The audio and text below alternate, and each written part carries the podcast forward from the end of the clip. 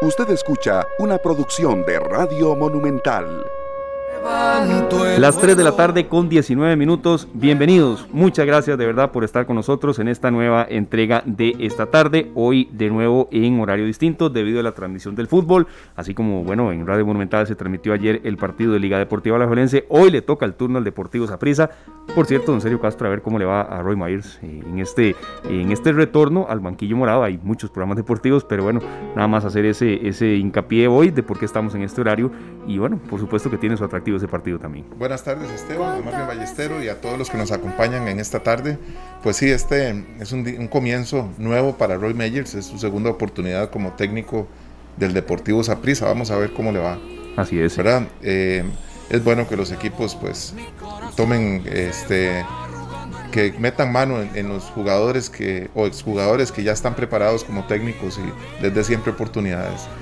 Iniciamos el programa, Esteban, con una canción lindísima. Lo duda, muy buena. La canción muy linda es de, esta gran cantante española, nacida en Córdoba hace 35 años, India Martínez.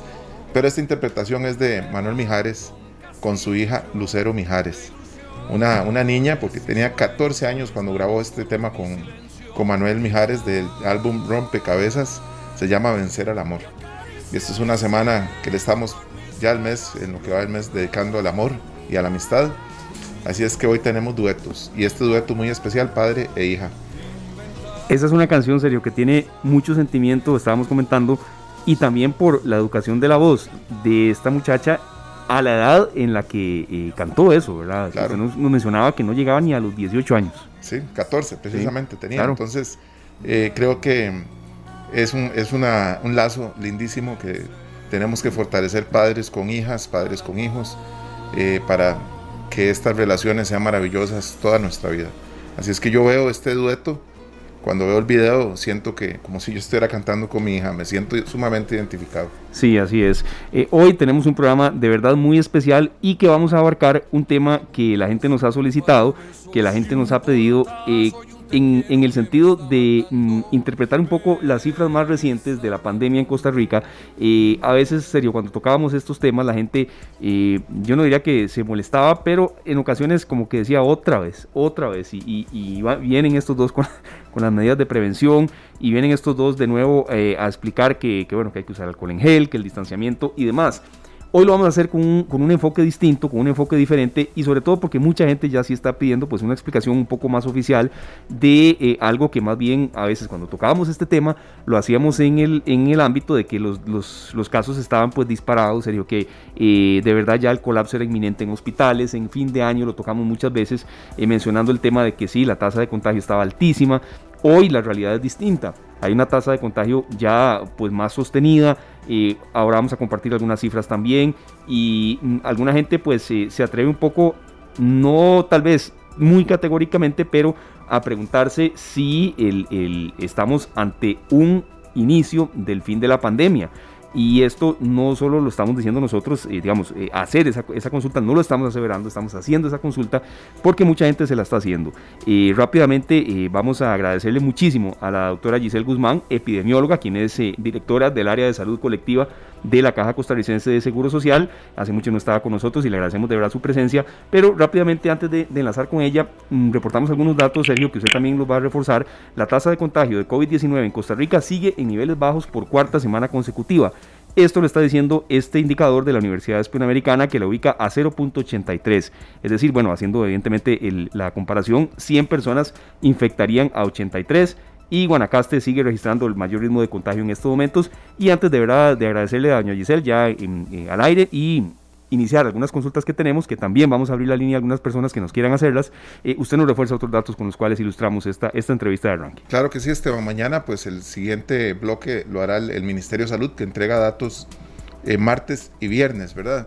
Sin embargo, el martes nos entregó números que fueron muy importantes porque eh, vienen en, caída, ¿verdad? Los números, de 506 el sábado contagiados, a 281 el domingo, 210 el lunes. Sí.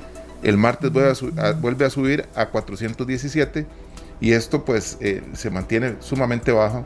Incluso los fallecimientos, y repito una frase que hemos utilizado, ningún fallecimiento está Este, presupuestado todas han sido pérdidas muy lamentables y un abrazo para todas las familias que han perdido un ser querido a causa del COVID-19.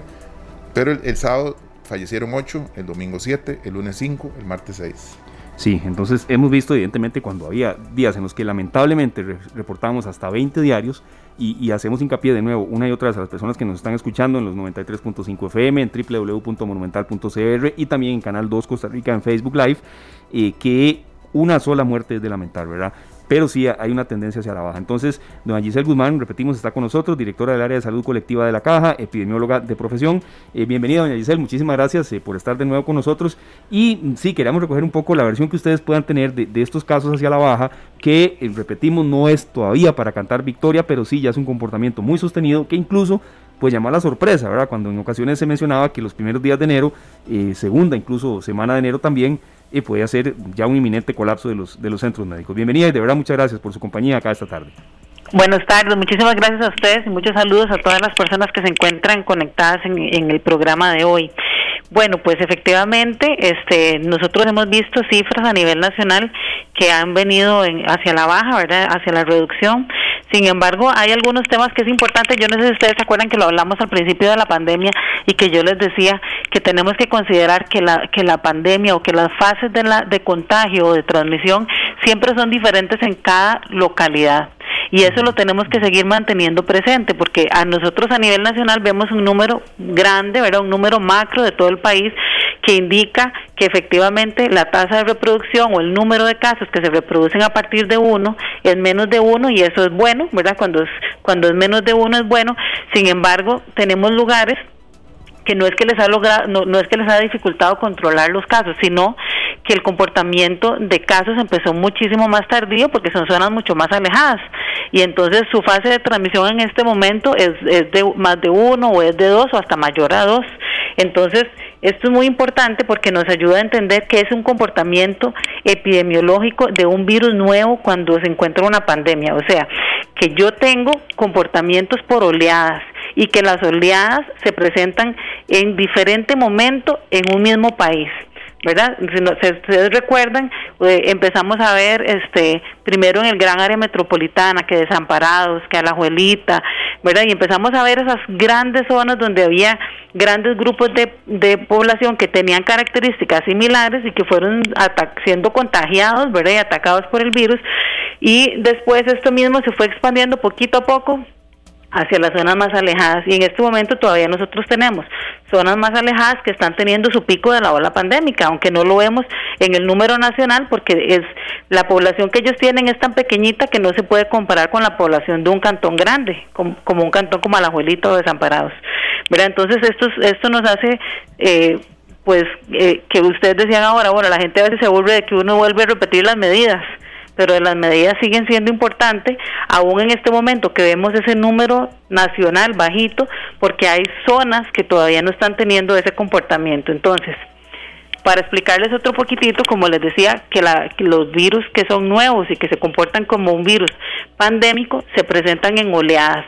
¿Qué significa? Que cuando nosotros, el ministro dijo un día, ok, empezó la transmisión comunitaria en Costa Rica, entonces, cada una de esas localidades, cuando fue teniendo transmisión comunitaria y fue atacando este, estos grupos de población que tenían características similares, empiezan a caer, porque ese es el comportamiento epidemiológico del virus, empieza a caer ¿verdad? Vuelve a llegar al número basal casi que cuando dijimos empezó la transmisión comunitaria, se mantiene en un periodo así y luego busca otro tipo de población que sigue siendo susceptible o vulnerable a contagiarse, ¿verdad?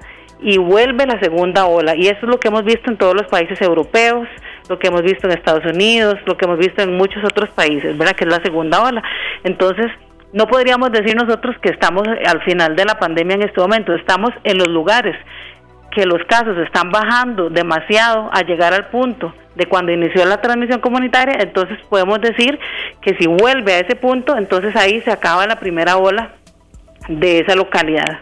No está siendo igual en todo el país, esto es importante por el tema de que ustedes hablaban de mantener las medidas, ¿verdad? Y entonces vuelve ese ciclo, luego atacar otro tipo de población que aún no tiene defensas y que sigue susceptible y que no le ha dado, ¿verdad? El virus no se ha contagiado y así es como se comporta cíclicamente. Entonces, ¿qué es lo qué es el, digamos la situación que tenemos hoy en día que nos puede ayudar muchísimo? Pues la vacunación, ¿verdad? Tenemos una vacuna que en este momento va entrando por la disponibilidad que tenemos, ya sabemos, de los, de los países y del fabricante, que nos van entrando en poquitas cantidades, pero que nos va ayudando a mejorar las condiciones de las defensas de las personas. Y esto es lo que puede hacer que la segunda ola tenga mucho menos impacto de lo que está teniendo en otros países, ¿verdad? Como Europa.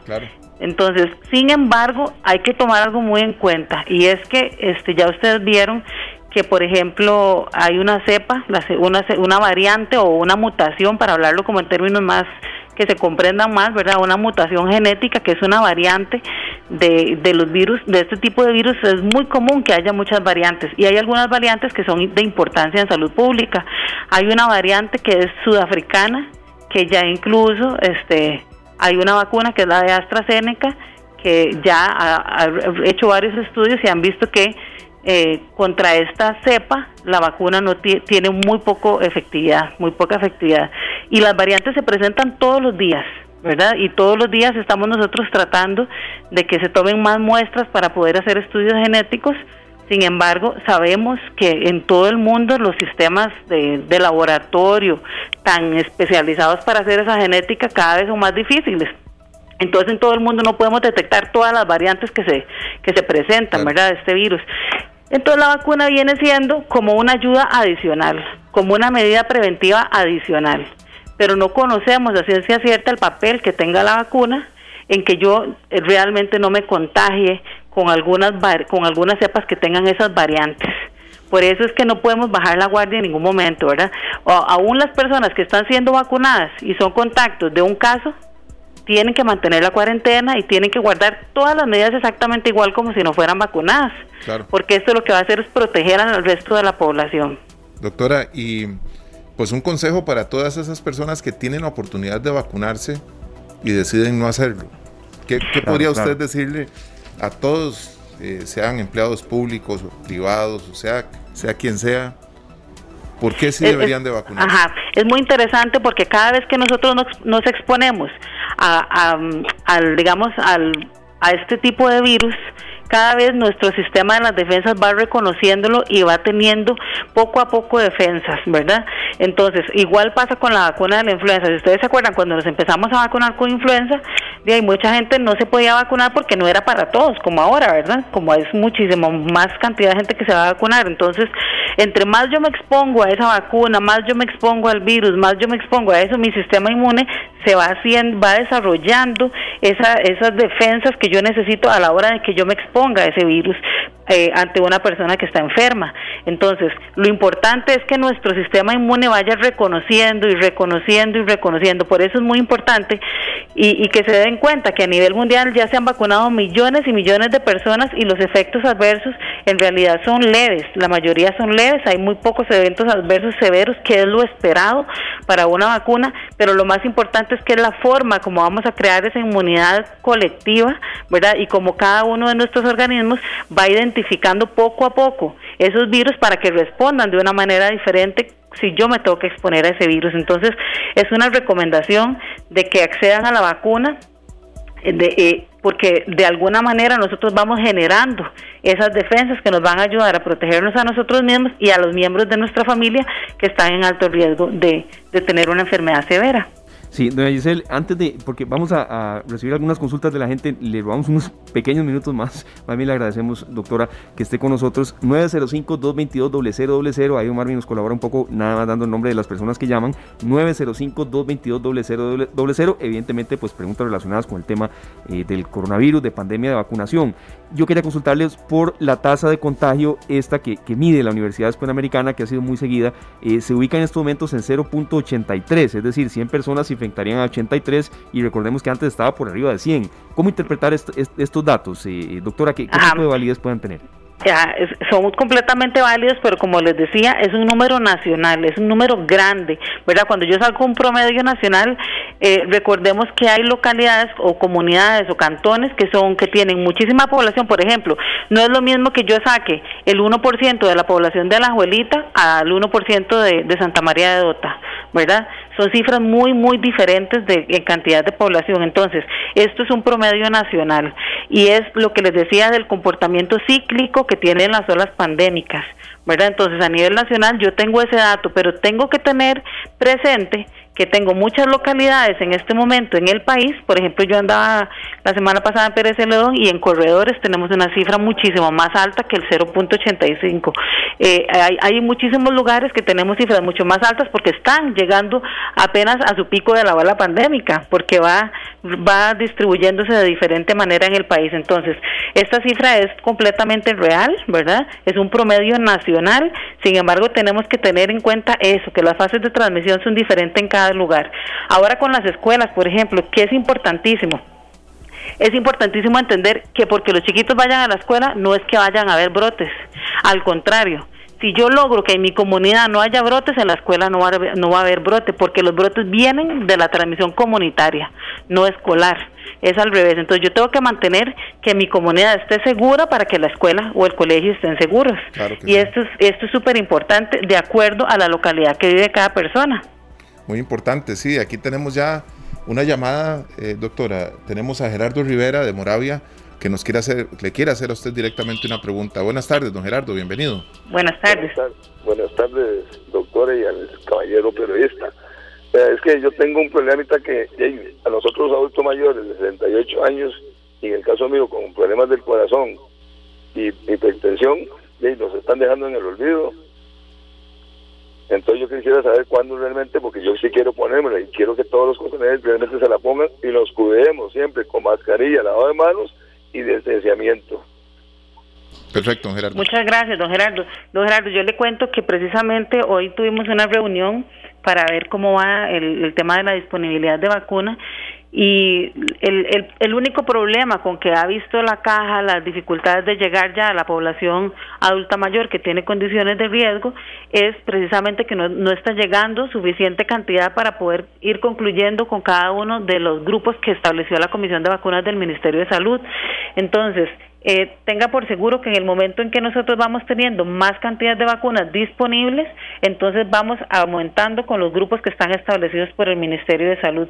Pero para nada están en el olvido, están en, uno de nuestros grupos más prioritarios a vacunar y es simplemente porque la disponibilidad del fabricante no ha sido suficiente para que podamos ir avanzando un poquito más rápido, pero esperamos que pronto llegue la vacuna a ustedes. Perfecto, muchísimas gracias, señora Giselle. Y tenemos eh, más llamadas aquí en el 905-222-0000. Ya, ya vamos a, dar el nombre de, quién es la persona que está con nosotros. Y doctora, una que, que sí nos formulan y que se la queremos hacer llegar, eh, bueno, y, forma parte también del menú de lo que le queríamos consultar, es si consideran ustedes que con los datos que tenemos ahora eh, es ya tiempo para ir flexibilizando un poco las restricciones. Y le menciono quizá el caso más, más fuerte que la gente pide. No voy a mencionar el tema que estadios, o porque uno hay algunos eventos que uno sinceramente siente que pueden esperar más, no de, no es de vida o muerte que la gente pueda o no ir a un estadio, un evento eh, artístico o demás, por supuesto que tiene reactivación económica y es una industria laboral, pero sábados y domingos, que, ya no haya esa restricción, ¿cómo lo valoran ustedes que puede haber un cambio en eso? Bueno, para, para explicarte un poquito, esas decisiones las toma el Ministerio de Salud y la Comisión de Emergencias, pero desde el punto de vista técnico, yo lo que les digo es que esas consideraciones se tienen que tomar en cada uno de, las, de los niveles locales, municipios locales con, con servicios de salud locales. Por ejemplo, si vos me preguntas si yo estoy de acuerdo en realizar alguna de esas actividades, sábados y domingos, flexibilizar en un área donde hay muy bajita circulación de virus en este momento, es totalmente factible. Pero si me preguntas eso mismo en el área de salud eh, o en, la región de corredores y, y Paso Canoas, te digo que no es factible en este momento. ¿Ves? Eso tiene que tomarse de acuerdo a la transmisión que hay en cada lugar y el número de casos y de reproducción de casos que haya para no más bien cometer un error, ¿verdad? A la hora de flexibilizar en un lugar a donde sea altísimo el contagio. Entonces eso tiene que tomarse de acuerdo a la situación y la fase de transmisión del virus que haya en esa localidad.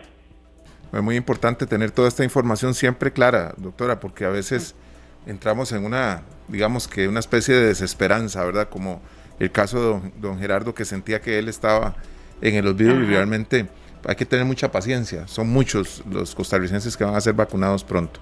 Así es. Conforme va avanzando, pues la llegada de vacunas y la disponibilidad que tengan las autoridades. Así es, nos consulta por acá Misael Ábalos Villegas, eh, doctora, que si las personas que no estén aprovechando la posibilidad de una vacuna pueden tener algún tipo de represalia. Creo que es bueno recordarlo, aunque sí se había respondido ya. Sí, bueno, exactamente que, que la, ley establece que mm, la, prioridad del, de la salud colectiva va sobre la prioridad de la salud individual, ¿verdad? Y en este caso priva la salud colectiva y entonces hay algunos mecanismos, sin embargo también eh, sabemos que por derechos humanos uno no puede obligar a una persona a acceder a una vacuna que no quiere que no quiere ponerse.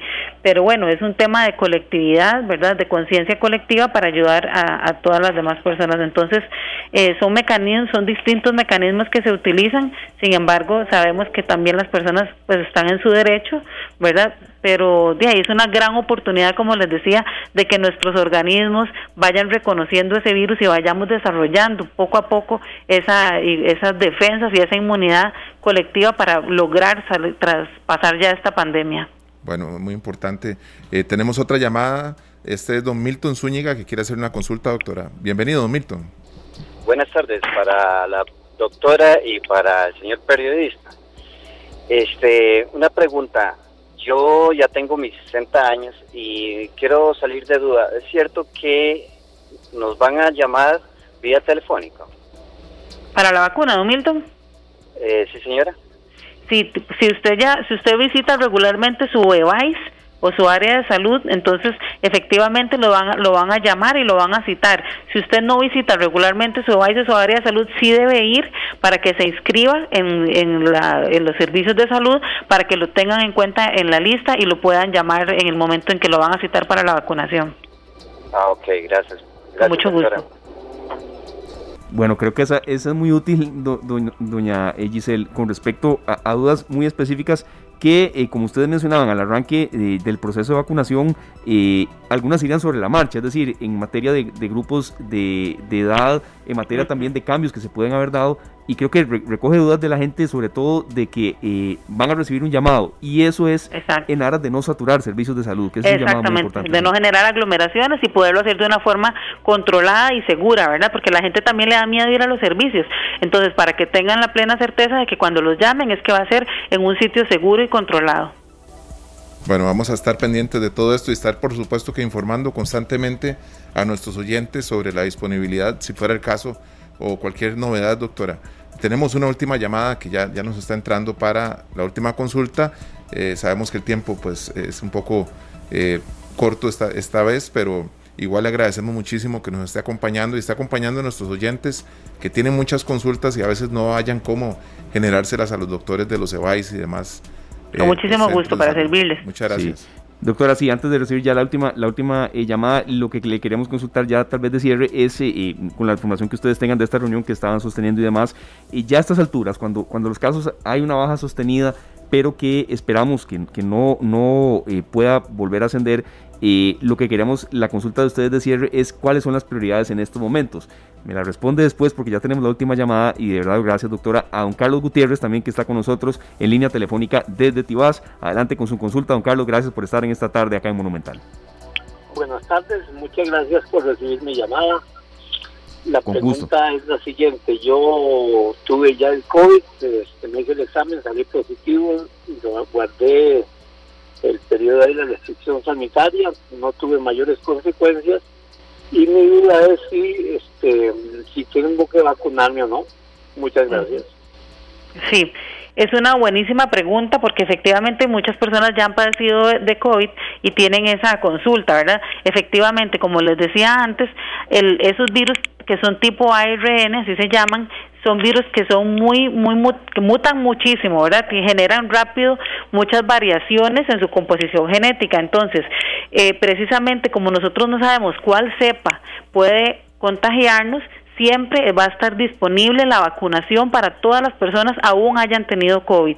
Lo que sí recomienda eh, la, casa farmacéutica que, produce la vacuna es que tenemos que esperar un periodo de tres meses desde el momento en que la persona tuvo su primer episodio de COVID para ser vacunada.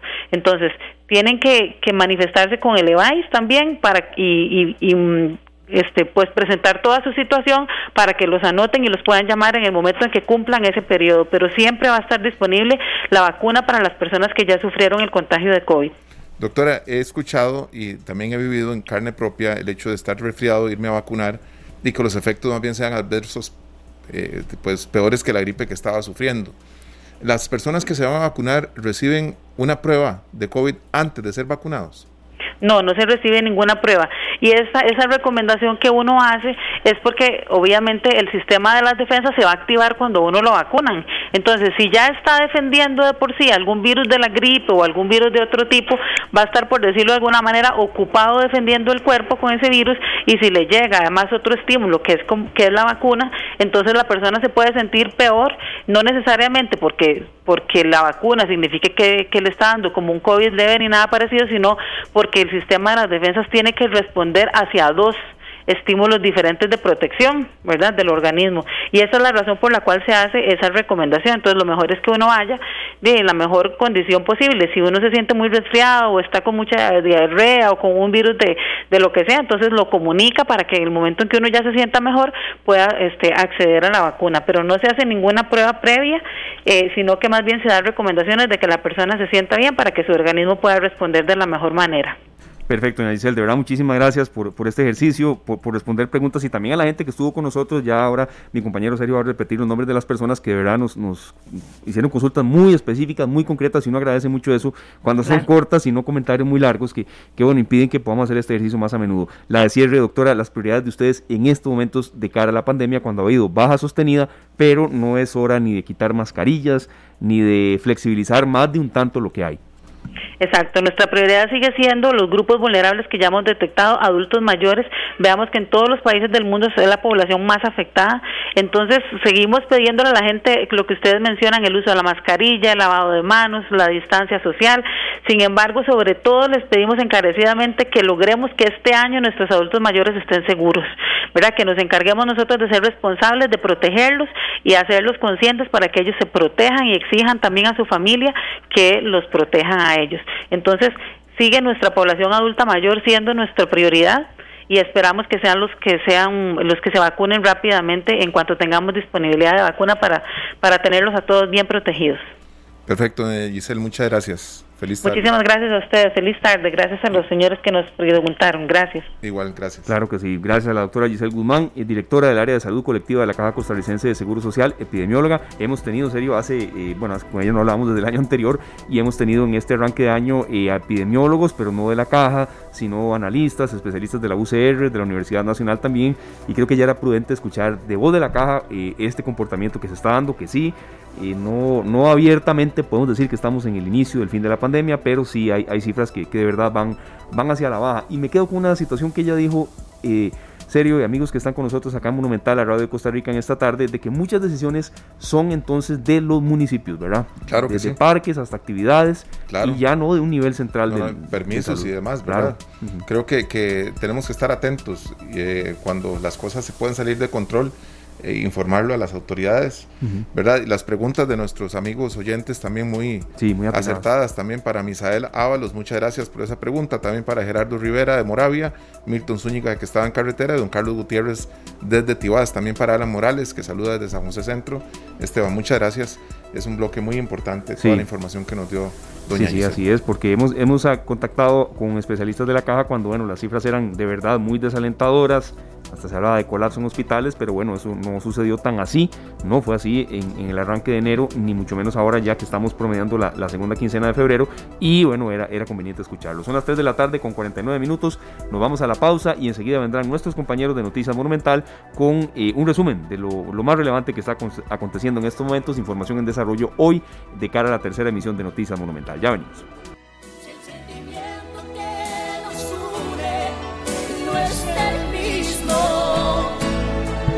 sigamos siendo mejor. Buenos amigos. Bueno, a ser las 3 con 57 minutos, escuchamos a Álvaro Torres, gran cantautor salvadoreño, y Selena Quintanilla, esta gran artista que falleció tan joven, Esteban, a los 23 años, fue asesinada y dejó pues una carrera muy cargada de éxitos a, su corta edad, ¿verdad? Porque 23 años era, estaba empezando a vivir realmente y una vez que ella fallece se convierte en un fenómeno a nivel latinoamericano. Creo que su música tuvo mucho más eh, visibilidad y pues ha sido muy dolorosa su partida en la forma en que ella muere también. Pero nos dejan esta canción, Buenos Amigos, que es letra de Álvaro Torres y consultado Álvaro Torres al respecto, dice que esta canción él se la escribió a una integrante de la banda de él, que él sabía que entre ellos no podía haber absolutamente nada que incluso el manager estaba al tanto de que los dos se gustaban muchísimo, pero que no podían estar cerca. Entonces, cuando se hospedaban en un hotel, uno estaba en un piso y el otro en otro. Totalmente diferente. Completamente distanciados. Y cuando él tenía que cantar la canción en vivo, la cantaba con esta muchacha.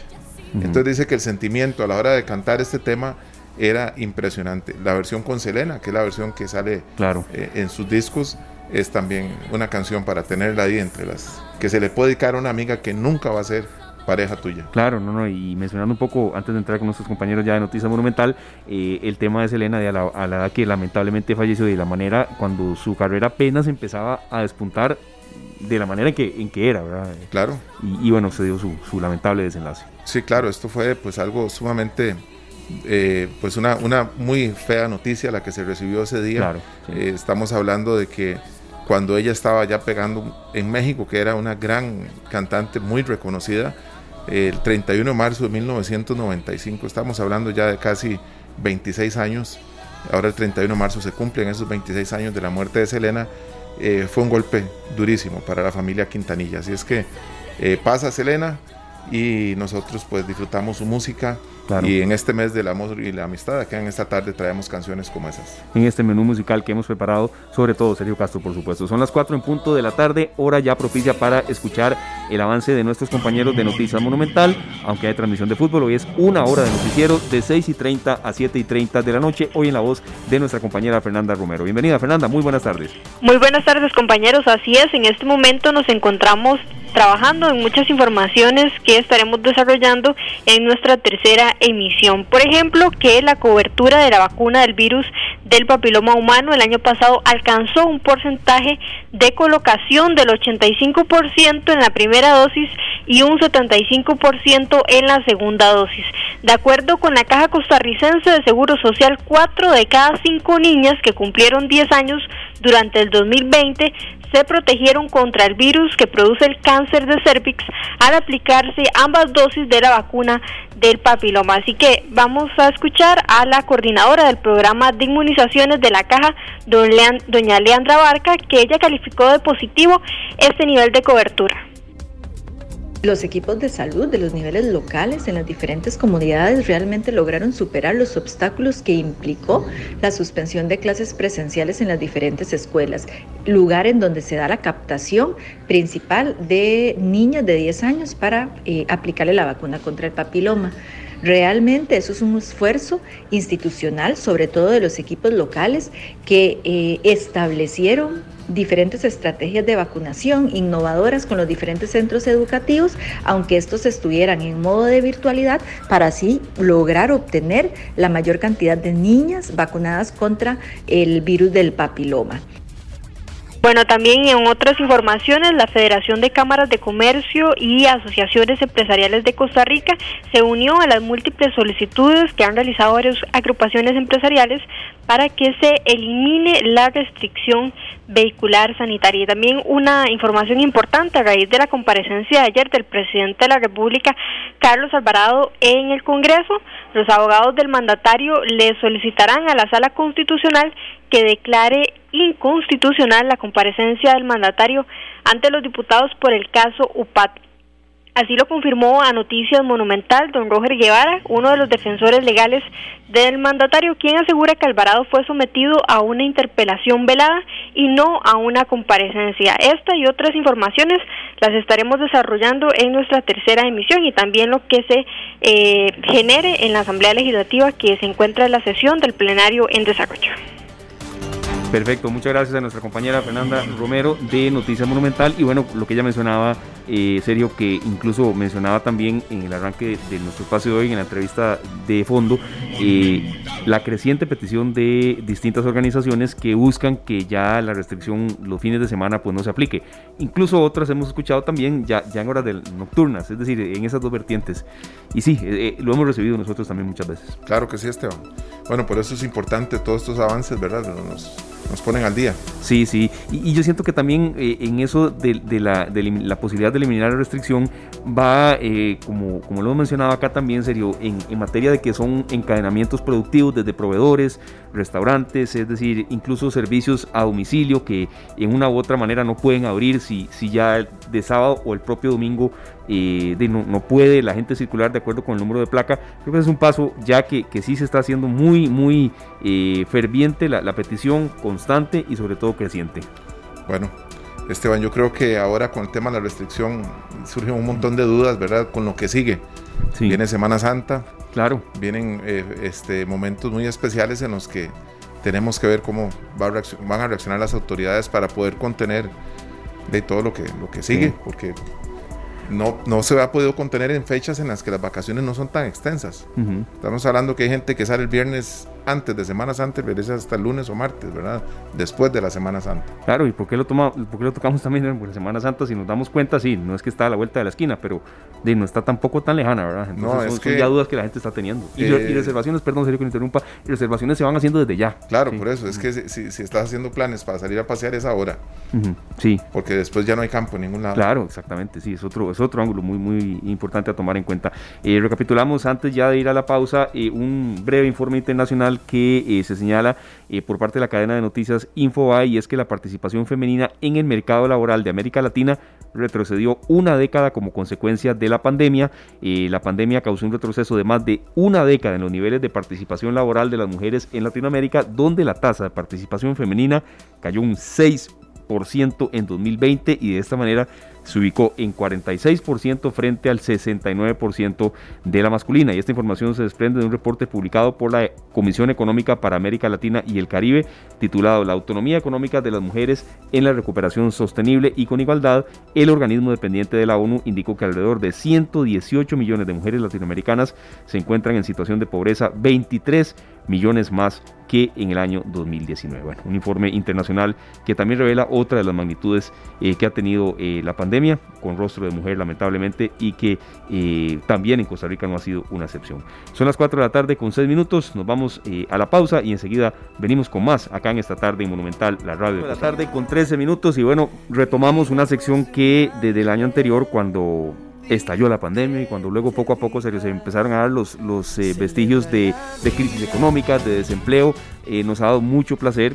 No la hacemos diaria, pero en ocasiones eh, nunca la dejamos de lado y la vamos retomando poco a poco también cuando tenemos toda la oportunidad de darle pie a emprendedores, a gente que ha intentado salir adelante a como sea y tomando en cuenta informaciones a veces muy útiles con respecto a la época en que estamos. Estamos en temporada alta de turismo y todavía, aunque ya mucha gente está trabajando, se reiniciaron las clases, hay otra gente que también pues está aprovechando para, para tener algunos días de esparcimiento. Esteban, yo el fin de semana eh, tuve la oportunidad de compartir con un hermano mío que está en Playa Bejuco, él está ahí, pues eh, como decimos los ticos, pulseándola, durísimo. Hay mucha gente que llega a pasar el día solamente, llegan en una excursión o llegan en un grupo familiar y, se parquean por ahí, buscan un toldo y ahí permanecen desde temprano en la mañana hasta en la tarde.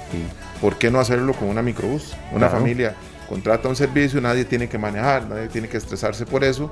Eh, hay alguien que le da ese servicio, los transporta a donde quieren ir a pasear, incluso ya con algunas opciones que le puede ofrecer el mismo transportista y uno pasa un día, un viaje de un día que tal vez no le da para hospedarse en un hotel y, va y regresa. por la manejada ni por... Exactamente, por eso tenemos aquí como invitado a don Jairo Aguirre Abarca, él es un transportista y trabaja en la parte de turismo y ya nos están hablando de un viaje que van a hacer al Río Celeste para visitar un laberinto, no sé qué es lo que hay por ahí, pero quiero que don Jairo nos, nos cuente un poco más. Bienvenido, Jairo. Buenas tardes amigos, mucho gusto, gracias por la oportunidad. Igualmente. Claro, Jairo, de verdad es un gusto tenerlo, sabiendo que, que ha sido un año duro. Todavía, eh, a pesar de que ya el 2020 se nos fue, igual el 2021 no iba a ser tampoco del todo fácil en el arranque, ¿verdad? Eh, ¿Cómo les ha ido con este emprendimiento? ¿Qué tipo de servicio brindan ustedes, eh, don Jairo? Y también, ¿hacia qué zonas pueden dirigirse? Muy bien, bueno, sí, como usted bien lo decía, el, turismo nacional e internacional no ha estado de la mejor forma este este año que pasó y este que está iniciando pues ha estado un poco más duro. Eh, sin embargo, pues nosotros los, los emprendedores hemos tratado de, darle auge a las zonas eh, nacionales, eh, tours, eh, por ejemplo, a lo que es Bajos del Toro, que hay gran variedad de cataratas, playas como Manuel Antonio, la zona de Limón, la parte de Guanacaste, algunas de ellas como Tamarindo, Brasilito, en fin, se le ha estado dando tour de un día a las personas para que vayan en familia y disfruten con todas las comodidades y los protocolos de salud.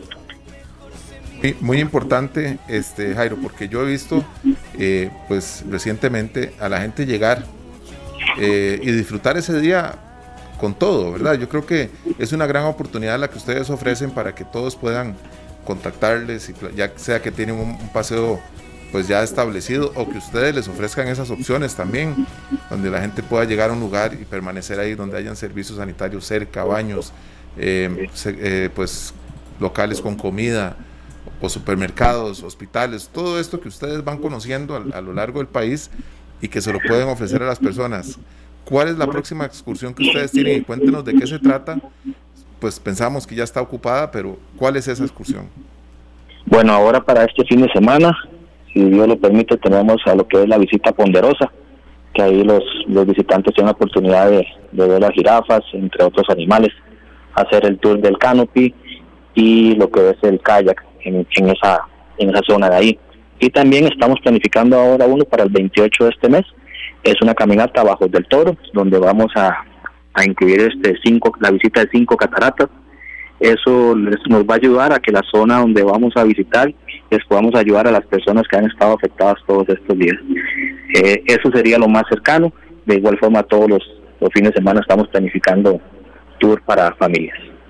Perfecto, don Jairo. Ahora sí, información de contacto que ustedes quieran brindar para que la gente que ya lo está escuchando, que quiera hacer, como dice Sergio, a veces es un viaje de un día o, incluso hasta de horas y, poder despejarse un, poco, ¿verdad? Eh, ¿Qué tipo de número pueden dar? Eh, contacto, información útil para que la gente los, los pueda contactar.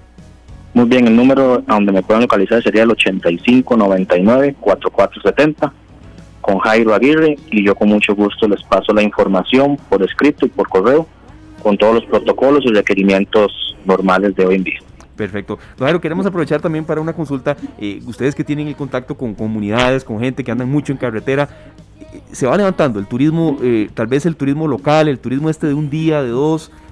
¿Qué panorama pueden tener ustedes? Que, que siempre estos, estos aportes que ustedes nos dan son muy valiosos porque ustedes están en, la calle, en, en, en rutas a donde va mucha gente. Claro, en el tema del turismo nacional, pues sí, efectivamente nosotros los ticos estamos visitando muchos lugares, eh, muchos de los transportistas se están viendo beneficiados, no de la mejor forma, como está uno acostumbrado tal vez con el turismo extranjero, que es lo que genera mayor cantidad de dinero, pero en lo local, del año pasado a hoy, verdaderamente que sí ha venido levantando considerablemente. Jairo, y una consulta que puede ser muy importante para quienes nos escuchan es, ¿qué capacidad tienen sus sus autobuses, sus microbuses también, para que ellos vayan también planeando. Puede ser una empresa, puede ser una familia. Correcto. Las unidades que están a disposición son una capacidad de 27 personas, otra de 21 personas. Eh, tenemos otra unidad para 15 y tenemos unidades de buses, que serían tres unidades de buses de 40 a 50 personas. Bueno, perfecto, Jairo. Y la gente puede pedirle Monumental en, ahí en sintonía, no hay ni problema en eso. Claro, no hay ningún problema, aquí siempre estamos a la orden. Muchísimas gracias, don Jairo. 8599-4470, el número. Sí, señor, con Jairo Aguirre para servirles. Bueno, muchas gracias, don Jairo. Éxitos y ojalá que, que cada vez. Igualmente, gracias, Que cada vez se sume más gente a estos paseos diarios. Ojalá, y, qué bueno eso que nos dice, eh, serio, que la reactivación ahí va. Poco a poco, creo que sin prisa pero sin pausa, y eso es muy bueno también. Tiene que ser así, este. Sí. Tiene que ser así. Cuando salimos de San José, eh, podemos parar a comprarle mandarinas a quien está vendiendo mandarinas, y por allá hay alguien vendiendo aguacates, hay gente que vende quesos, que los procesan ellos mismos. Y, no sé, yo creo que eh, el, paseo tiene que ser desde que uno sale de la casa y podemos aprovechar muchísimo el tiempo. Hay mucha gente que de verdad lo que tiene en sus manos es lo que puede ofrecernos. Eh, ves en el camino gente con naranjas, con mandarinas. puestos de frutas enormes. algunos son puestos muy grandes, pero otros es una familia que saca lo que produce su, tierra, ¿verdad? y es muy importante comprar esa bolsita de mandarinas que cuesta mil colones. Claro. Eh, ¿Verdad? Yo creo que, tenemos que.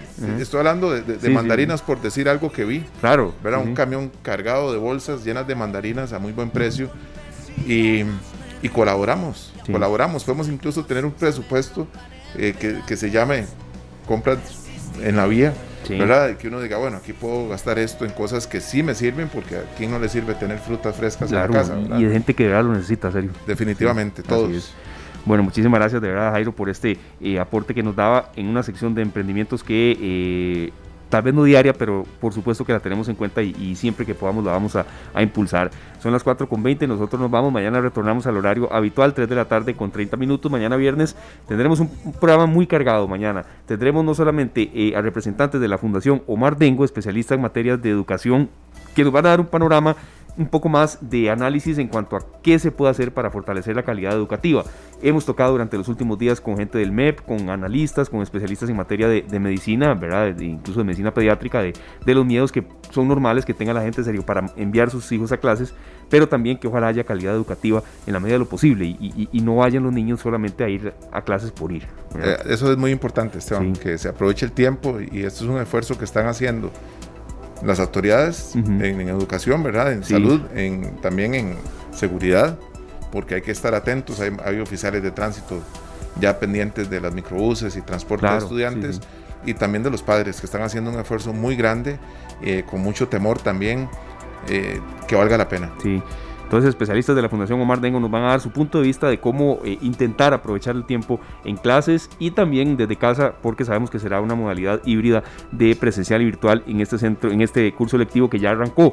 Y también tendremos ya en el segundo bloque mañana viernes, en la antesala ya del fin de semana y del propio 13, 14 de febrero, pues eh, un, menú especial en el segundo bloque con dos invitados muy, muy eh, distinguidos que nos van a hablar un poco de, cómo es cantarle al amor y, cómo es esa, esas melodías que sabemos que, que la gente recuerda mucho de los invitados que vamos a tener. Bueno, muy importante también en estas fechas. Eh, y Lo dejamos como sorpresa, Claro que sí, Está ahí.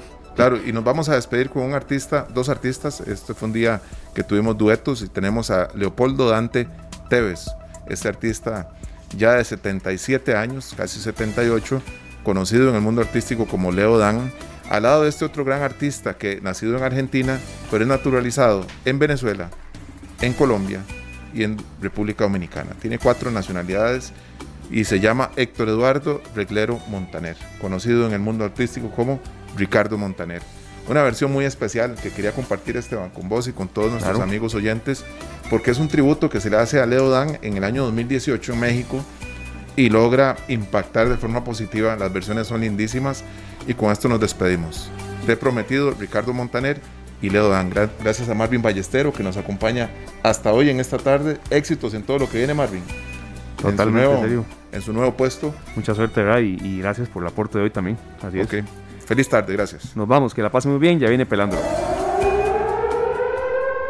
Este programa fue una producción de Radio Monumental.